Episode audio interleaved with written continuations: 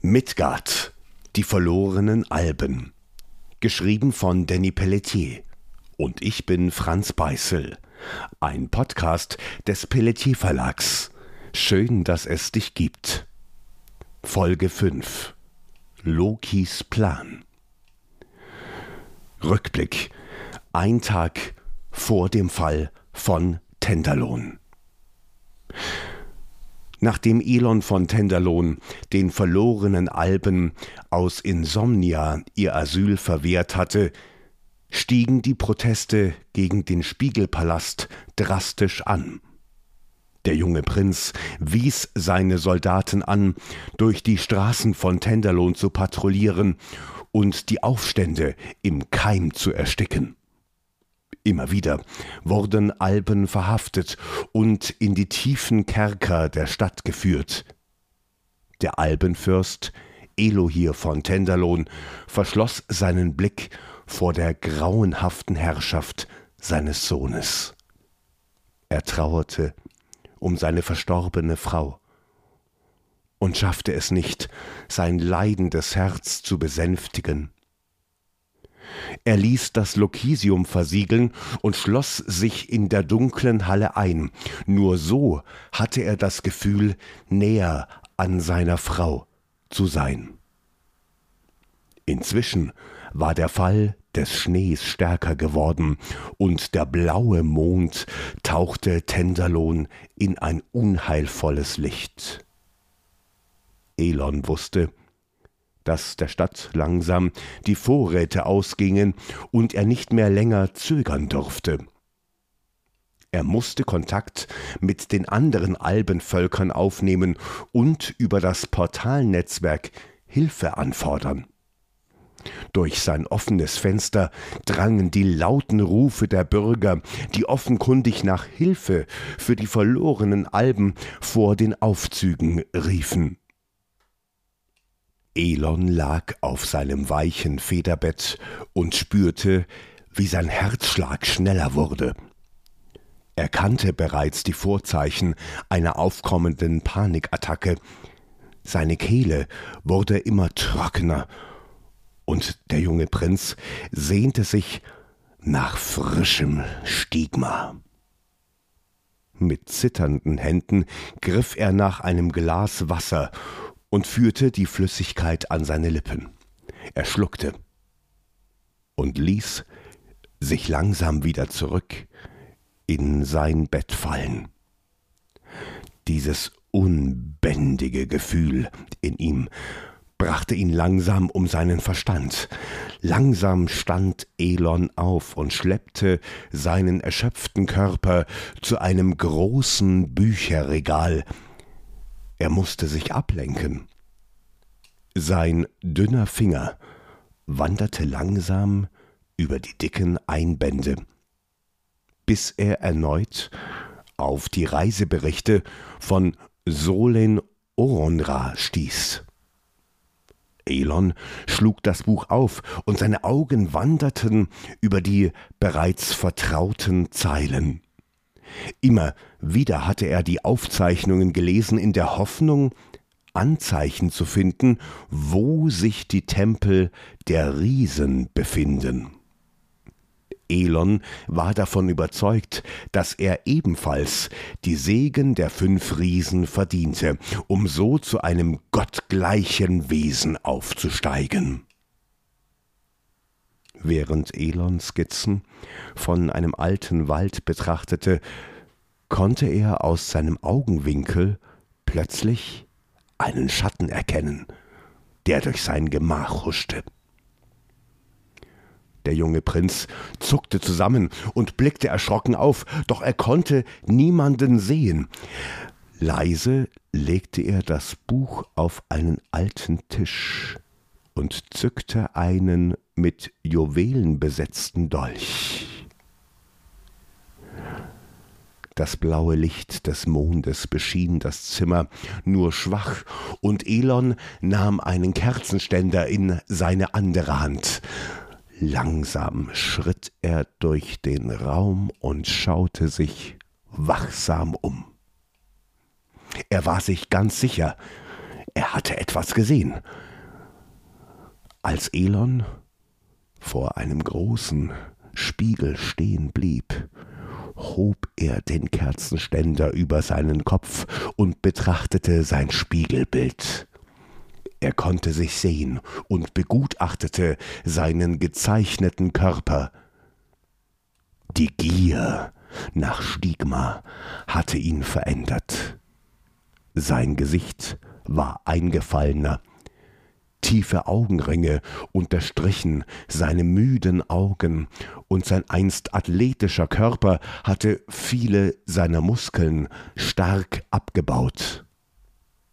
Elons blonde, lange Haare fielen leblos über seine Schultern, und sein einst majestätisches Antlitz schien langsam zu zerfallen. Langsam wand sich der junge Prinz von seinem Spiegelbild ab, als er erneut etwas hörte. Er zuckte zusammen und sein Herz schlug schneller.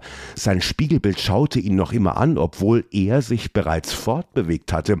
Wie war das möglich? Langsam bewegte Elon seine Hand. Aber das Spiegelbild starrte ihn weiterhin regungslos an. Was ist das für ein Zauber? murmelte er und ging einen Schritt auf sein Spiegelbild zu. Er schaute auf sich selbst und stellte fest, dass das Wesen im Spiegel ganz andere Bewegungen machte als er. Panisch stolperte Elon zurück und fiel auf den Rücken. Was ist das für ein Zauber? Wiederholte das Spiegelbild mit einer grässlichen Stimme, und eine blaue Aura schimmerte über seine Haut. In Elons Augen spiegelte sich das helle Licht, und schützend hielt der junge Prinz seinen Dolch vor sich. Sein Spiegelbild schaute ihn mitleidig an und leckte sich über seine Zähne. Langsam trat Elons Doppelgänger aus dem Spiegel und baute sich vor dem Prinzen auf. Elon wollte um Hilfe rufen, doch seine Stimme blieb ihm weg. Das fremdartige Wesen atmete tief ein und schritt langsam durch das Zimmer des Prinzen. Es hob das Buch mit den Aufzeichnungen von Solens Reise auf und begutachtete es. Wer, wer oder was bist du? Stotterte Elon, der noch immer auf dem Boden kauerte. Das fremde Wesen drehte sich drohend um und warf das Buch auf den Boden. Du begehrst das Stigma, oder? fragte das Wesen mit einer grauenhaften, angespannten Stimme. Der junge Prinz schluckte und nickte langsam. Wer, Wer bist du? Die Stimme des Prinzen war hauchdünn, und vorsichtig richtete er sich auf. Ich bin du, antwortete das Spiegelbild prompt. Ich bin du, wie du sein könntest. Mächtiger, gefährlicher, ein Gott fügte das Wesen hinzu, und die blaue Aura loderte auf. Elon wich zurück, und er spürte sein Herz in seiner Kehle pochen, er spürte, wie es ihm schwer fiel zu atmen, und seine Hände zitterten. Ich verstehe nicht. Wie, wie, wie kann das sein? stotterte Elon, der langsam seinen Dolch senkte. Das Wesen deutete auf den jungen Prinzen, und seine Lippen kräuselten sich zu einem bösen Lächeln. Du bist ein Schwächling, ein einfacher Alp, dessen Zukunft ungewiss ist, sagte das Wesen langsam, doch Elon ballte seine Hand zu einer Faust. Ich bin kein Schwächling, ich bin ein Albenfürst. Elons Stimme hallte stolz durch den Raum, doch das fremde Wesen ging schlagartig auf ihn zu. Er packte den jungen Prinzen an seiner Kehle und drückte ihn einige Zentimeter über den Boden an die Wand. Du bist schwach, Elon von Tenderlohn, ein minderwertiger Alp. Der junge Prinz schnappte nach Luft und versuchte sich aus dem Würgegriff der fremden Kreatur zu befreien. Er packte nach dessen Arm, und als er die blau schimmernde Haut berührte, stieß Elon einen schmerzenden Schrei aus. Er riss seine Augen auf und bemerkte, dass er noch immer in seinem weichen Bett lag. Kalter Schweiß tropfte von seiner Stirn, und seine Brust senkte sich auf und ab. Herr Rendel, Herr Rendel! Verzweifelt rief Elon nach seinem Leibgardist, doch dieser erschien nicht. Panisch versuchte der junge Prinz aus seinem Bett aufzustehen, als er plötzlich etwas hörte. Im Schein eines roten Energiekristalls saß eine Gestalt direkt vor Elon.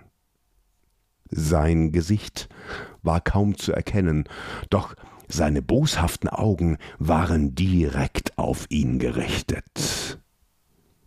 Wachen! Hilfe!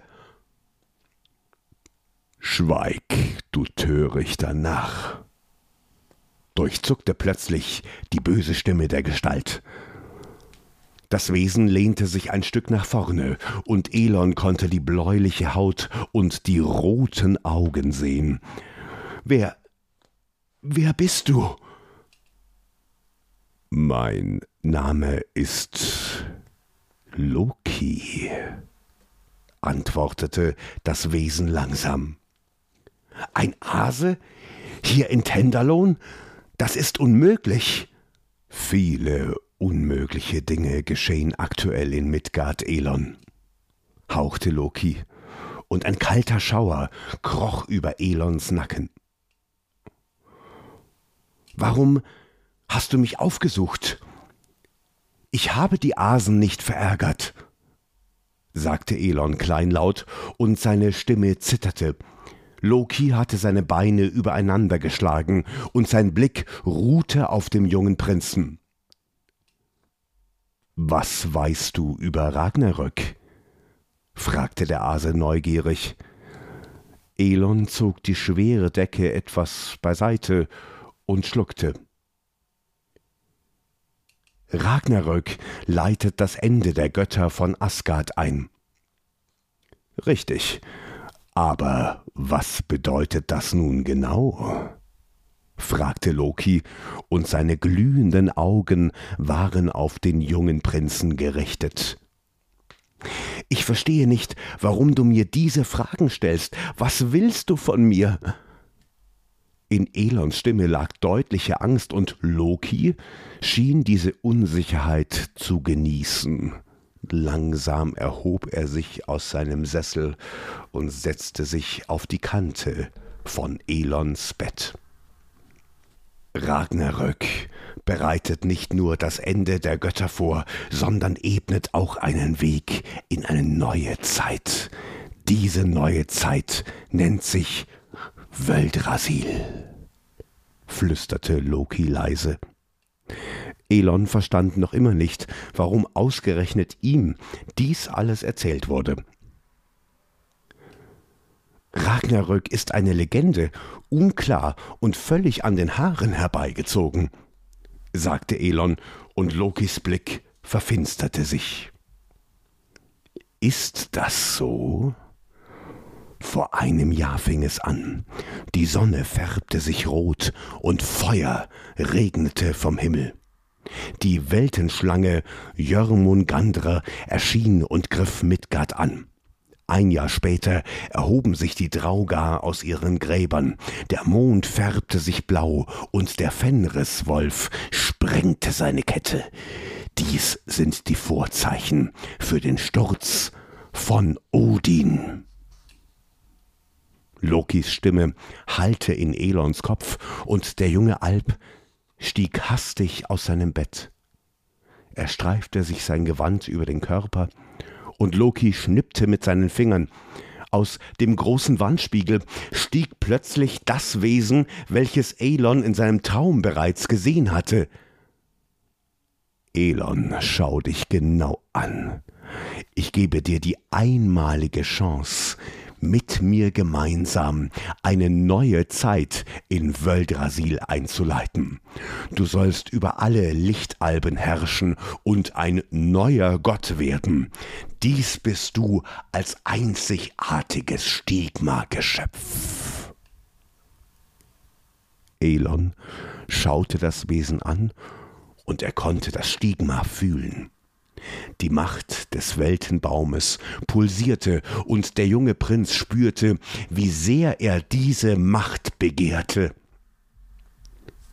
Wie, wie kann ich zu so einem Geschöpf werden? hauchte er, während er seine Augen nicht von seinem Spiegelbild lösen konnte. Loki lächelte und legte seinen Arm um seine Schultern. Du musst bereit sein, ein großes Opfer zu vollbringen. In der neuen Welt gibt es keinen Platz für diese schwachen Alben vor den Toren von Tenderlohn. Was weißt du über die Verschmelzung? fragte Loki vorsichtig. Elon, der zwar wusste, dass Alben ausschließlich durch die Verschmelzung ihrer Energie Nachkommen erzeugen konnten, hatte jedoch auf diese Frage keine Antwort. Loki lachte böse. Viele wissen, wenn ein Alp stirbt, stirbt zwar seine Hülle, aber seine Energie wandelt oftmals als willenloses Irrlicht umher. Nur die großen Meister des blauen Turms wissen allerdings, dass dieses Irrlicht so viel mächtiger ist. Es kann von einem Alben absorbiert werden und die Stärke in sich aufnehmen. Elon um als neuer Gott geboren zu werden, musst du Tenderlohn auf die verlorenen Alben herabstürzen lassen und ihre Irrlichter in dir aufnehmen. Nur so schaffst du es, die nötige Stärke für Wöldrasil in dir zu sammeln und Ragnarök zu überleben. Lokis Worte schmerzten in den Ohren. Hatte er wirklich recht? War es möglich, die Energie der verlorenen Alpen in sich aufzunehmen? Konnte er sein Zuhause so einfach opfern? Loki verschränkte seine Arme und lächelte zufrieden. Offenbar hatte er den jungen Prinzen genau da, wo er ihn hinhaben wollte. Wenn du dieses Opfer vollbringst, nehme ich dich mit zu den schwarzen Inseln, Dort sammle ich mein Heer, und wir werden gemeinsam Midgard unterwerfen, fügte er hinzu. Elon zögerte. Sein Blick war noch immer auf sein Abbild gerichtet. Ich, ich weiß nicht, wie ich die Energiekristalle abschalten kann. Noch nie zuvor hat dies jemand in Erwägung gezogen, hauchte Elon leise. Loki griff in seine Tasche und überreichte dem jungen Prinzen eine leuchtende Rune. Diese Rune besitzt genug Kraft, um den Mechanismus der Stadt zu zerstören. Einmal explodiert, wird Tenderlohn innerhalb weniger Stunden keine Energie mehr haben. Ehrfürchtig nahm Elon die Rune in seine Hand und betrachtete sie er hörte nicht, dass die Tür zu seinem Zimmer geöffnet wurde. Earendel schaute besorgt den jungen Prinzen an. Mein Prinz? Geht es Ihnen gut? Ich habe Ihre Stimme gehört, sagte der Leibgardist vorsichtig. Offensichtlich konnte er Loki nicht sehen. Der Ase näherte sich Elons Ohr und hauchte ihm leise etwas hinein. Töte ihn. Mein Prinz? wiederholte er Rendel vorsichtig. Elon war langsam durch den Raum gegangen und hob etwas von einem Tisch auf. Mir. mir geht es gut, sagte er und baute sich vor ihr Rändel auf. Gerade als der Leibgardist antworten wollte, zückte Elon seinen juwelenbesetzten Dolch und durchschnitt dem Alp die Kehle. Er Randel rang nach Luft und Blut spritzte auf das edle Gewand des Prinzen. Entkräftet brach der Alp zusammen und blieb tot vor Lokis Füßen liegen. Elon starrte sprachlos auf seinen Vertrauten und kämpfte mit den Tränen. Was hatte er getan?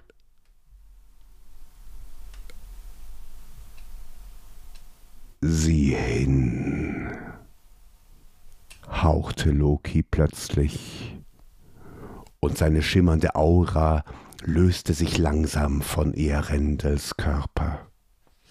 Elon starrte auf das Irrlicht und Loki nahm seinen Arm. Gemeinsam streckten sie seinen Arm aus und Elon spürte, wie er das Irrlicht in sich aufnahm. Das pure Stigma flutete durch Elons Körper und der junge Prinz fühlte die grenzenlose Macht. Seine Augen leuchteten blau auf und er stieß einen lauten Schrei aus. Er ballte seine Hand zu einer Faust und schleuderte eine Kugel gebündeltes Stigma durch die Mauern des Spiegelpalasts. Riesige Trümmerteile stürzten hinab auf die protestierenden Alben und vergruben diese unter sich. Geh, Elon von Tenderlohn, zerstöre diese Stadt und werde als neuer Gott geboren.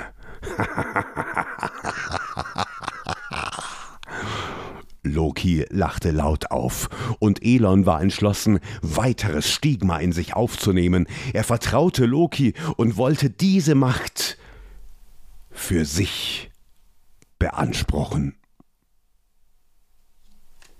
Soweit Folge 5. Lokis Plan.